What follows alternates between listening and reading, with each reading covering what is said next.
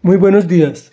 El tema de hoy se llama Ya que has pedido sabiduría y es la segunda de dos partes en que dividimos el capítulo primero del segundo libro de Crónicas. Ayer quedamos en que Salomón ofreció mil holocaustos al Señor y aquella misma noche Dios se le apareció y le dijo, pídeme lo que quieras. Y continuó así.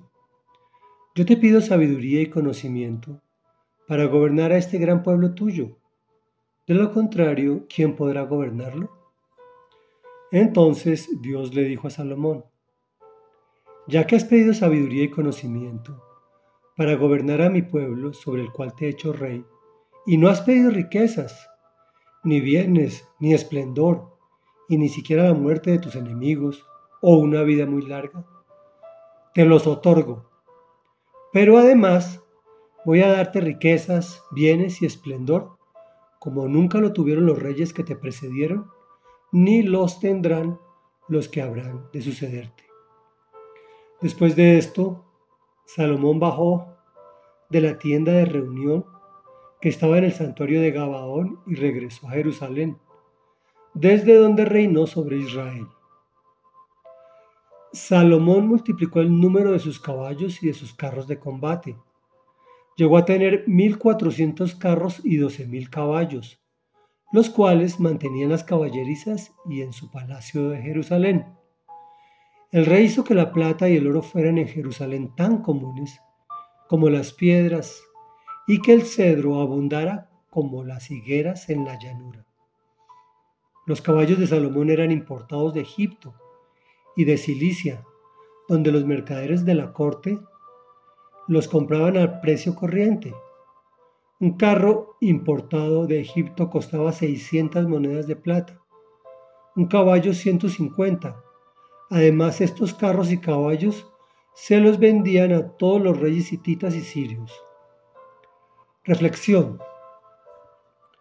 Me parece que Salomón ya era sabio, desde antes, pues pidió algo que le corrió el piso al Señor, al punto le agradó tanto que le proporcionó además de sabiduría y conocimiento, riquezas, bienes y esplendor, como nunca lo tendrá nadie.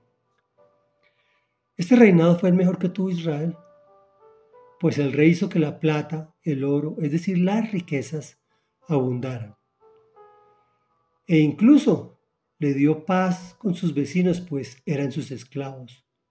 No tuvo guerras por ninguno de sus mm, perímetros. La conclusión obligada es que en lugar de andar pidiendo al Señor tanta bobada que pedimos, lo que debemos pedir es sabiduría y conocimiento.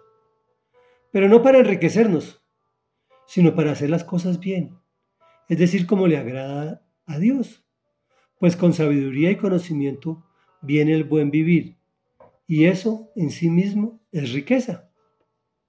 No estamos en contra de las riquezas, por el contrario, pero de las riquezas que provienen de Dios, porque la bendición de Dios es la que enriquece y no añade tristeza. Hay mucha riqueza que añade tristeza. Bueno, hasta ahí iba mi tema de hoy, pero tengo una triste postdata. Desafortunadamente, los seres humanos no estamos diseñados para tanto éxito. Todo es esplendor y poder, de alguna forma terminó dañando a Salomón. Al finalizar su vida acabó haciendo cosas que el Señor había prohibido.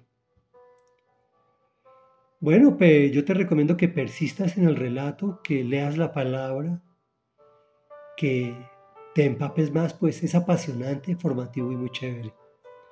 Oremos.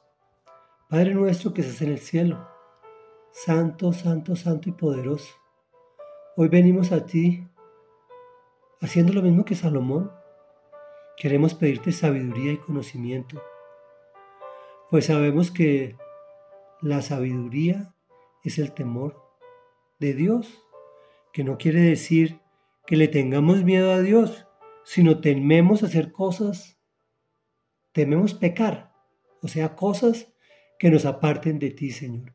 Queremos que tu presencia se preserve en nuestras vidas. Te lo rogamos en el nombre de quien hizo todo al pie de la letra, obedientemente del Señor Jesús. Enséñanos, Señor, a tener el carácter de Cristo. Te lo pedimos en su propio nombre. Amén y amén.